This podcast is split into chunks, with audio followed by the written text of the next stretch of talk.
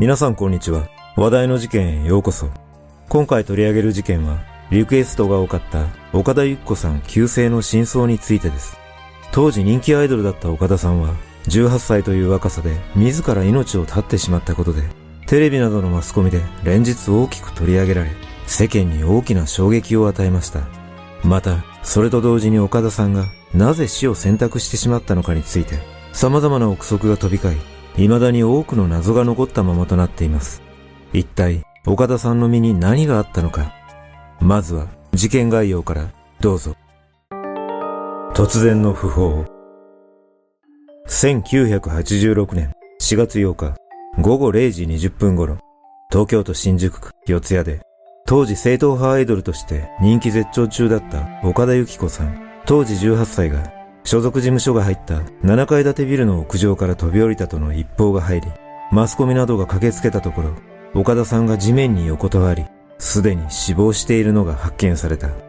そのあまりのショックに、世間では、ゆっこシンドロームという社会現象が起こり、岡田さんの死後1ヶ月余りで、岡田さんの後を追って自ら命を絶ったファンが30人以上にも上ったとされ、国会でも取り上げられるなど大きな社会問題にもなった。また、岡田さんが死を決意した後書き残したノートの文面が報道されると、死の原因について様々な憶測が飛び交うなど、世間とは乖離した芸能界の闇が噂されたが、現在も岡田さんのはっきりとした死の真相はわからないままとなっている。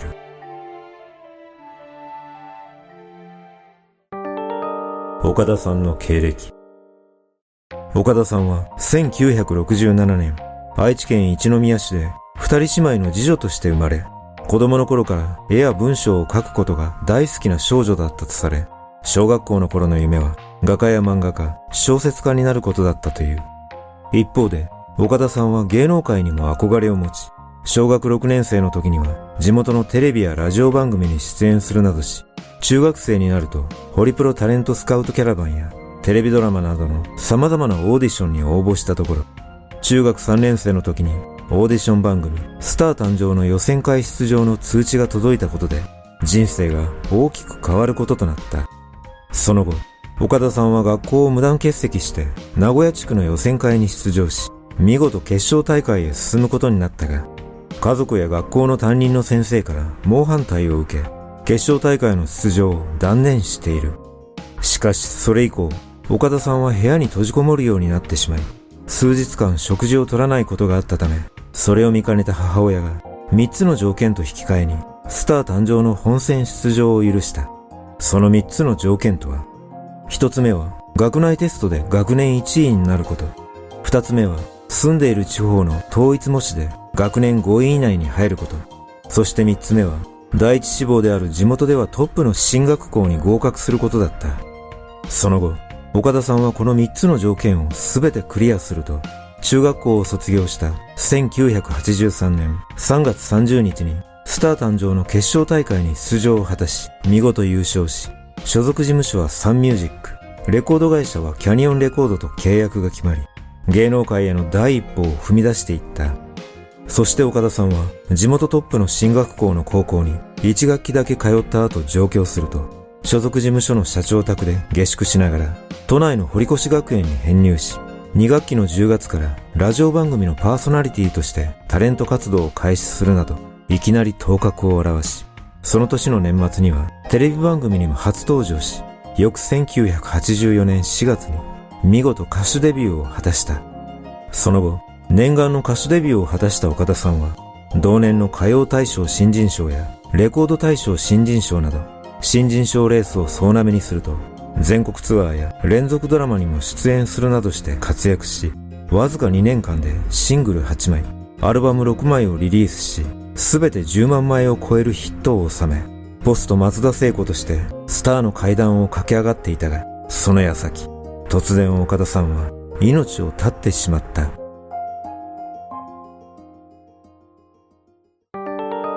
急性前日。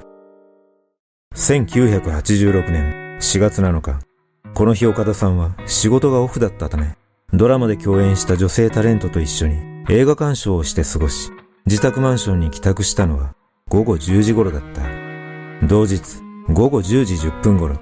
岡田さんのマネージャーが岡田さんに電話をすると、いつもと変わらない様子だったとされ、午後11時過ぎには女優の生田智子さんに岡田さんから電話をしているが、この時もいつもと変わらない明るい声だったという。午後11時30分より少し前、生田さんが用事を思い出して岡田さんに再び電話をしたが出なかったため、留守番電話に要件を残して電話を切っている。午後11時30分頃、岡田さんの高校の同級生で当時アイドルだった石野陽子さんが岡田さんに電話をかけたが、呼び出し音を3、4回鳴らしても出なかったため、電話を切っている。午後11時30分過ぎ、岡田さんから生田さんに折り返しの電話があり、生田さんが、どこに行ってたの？と聞くと、岡田さんは、近くに住んでいる知人のスタイリストのところに遊びに行っていたの、と答えたが、ひどく落ち込んだ暗い声だったとされ、後に岡田さんのマネージャーがこのスタイリストに確認したところ、岡田さんと会っていた事実はなかった。このような経緯から岡田さんは午後11時過ぎの生田さんとの電話の後、ひどく落ち込むような何かしらの出来事が起こったのではないかと推測されているが、何があったのかは判明していない。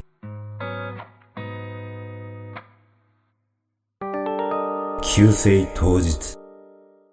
4月8日午前10時過ぎ、岡田さんが住む東京青山のマンションの住人からガス臭がするとの通報があり、警察や消防などが岡田さんの部屋を確認すると、部屋にガスを充満させ、リストカットしている岡田さんを発見したため、すぐに病院に搬送した。岡田さんは幸いにも手首にためらい傷を負っていただけで命に別状はなく、医者からも入院の必要はないと告げられたため、病院に駆けつけた所属事務所の専務が岡田さんをタクシーに乗せ、どこに行きたい名古屋の実家へ戻るか自宅マンションへ帰るか事務所に行くかと尋ねると、岡田さんは事務所と答えたため、その足で二人は事務所に向かった。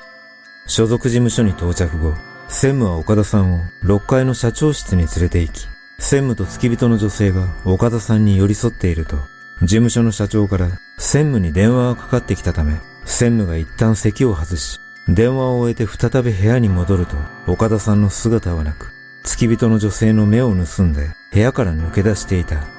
その後、専務がビル内を探していると、屋上に上がる階段に岡田さんが履いていたスリッパが揃えられているのを発見しているが、この時すでに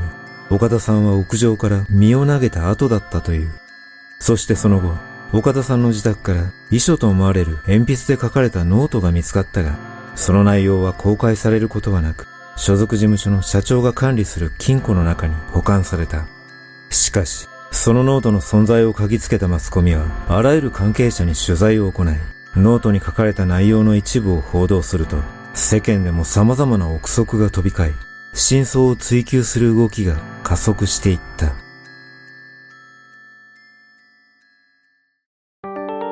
様々な噂。実は、岡田さんの自宅から発見された遺書と思われるノートには、男優の峯岸徹さんに振られた、憧れていたのに、最近冷たくされて悲しい、勝手なことをしてごめんなさいと記されていたと報じられており、岡田さんの母親も後に出版した本で、岡田さんがドラマで共演した峯岸さんに好意を持っていた事実を綴っている。このことから一説には、岡田さんが亡くなる前日の午後11時以降、岡田さんが峯岸徹さん宅に電話をかけたところ、若い女性が電話に出て、今お風呂に入っているの、と電話を切られたことで、峯岸さんに交際相手がいることを知り、ショックでひどく落ち込んでしまったのではないかと噂され、さらに、所属事務所の社長が亡くなる前日の深夜、岡田さんが峯岸さんの自宅前に一人で訪れ、朝方に泣きながら帰宅したと公表したことで、世間の疑いの目が一斉に峯岸さんに向けられた。当時峯岸さんは元妻との間に生まれた小学生の娘と新しい婚約者と反同棲しており、近く婚約者と入籍して内輪だけのパーティーを開く予定だったが、岡田さんが亡くなった日の夜、峯岸さんは緊急会見を開き、正直、ものすごくショックです。僕は兄貴のつもりでいたんですが、彼女はそれ以上のプラスアルファがあったのかもしれない。それが愛だったら責任を感じますと語り、妹的な存在として恋愛感情は一切なかったと岡田さんとの交際は完全に否定しつつも、岡田さんから連母されていた可能性については肯定する形となった。その後も一部マスコミでは岡田さんは峯岸さんにもてあそばれた挙句に死に追い込まれた。岡田さんは峯岸さんの子供を身ごもっていたといった根拠のない記事を掲載したことで、現在もこの説が最も有力な説として世間で認識されている。そしてもう一つの説は、岡田さんが亡くなる前年に俳優の神田正輝さんと松田聖子さんが電撃結婚し、岡田さんが亡くなった前日、4月7日に松田聖子さんが妊娠発表しているが、実は岡田さんも神田さんの子供を妊娠していたため、松田さんの妊娠にショックを受けたことが自ら命を絶った要因ではないかと噂され、さらに神田さんが所属していた石原プロがこの事実を隠蔽するために峯岸さんとの噂をでっち上げ、峯岸さんに対して莫大なお金が動いたとの全く根拠のない噂が週刊誌で報道された。このような噂があったことから2021年の年末に神田沙也加さんが急逝したことについても岡田さんの呪いではないかとネットを中心に囁かれたが現在も岡田さんの死の真相は謎のままとなっている。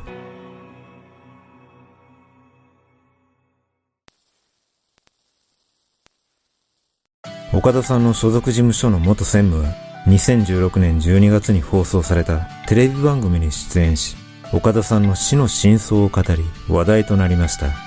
この元専務によると岡田さんが亡くなった日の2つの行動にはそれぞれ異なる背景があると語り午前中殺未遂は当時関係を噂された男性への一途な思いからの行動で午後に飛び降りたことは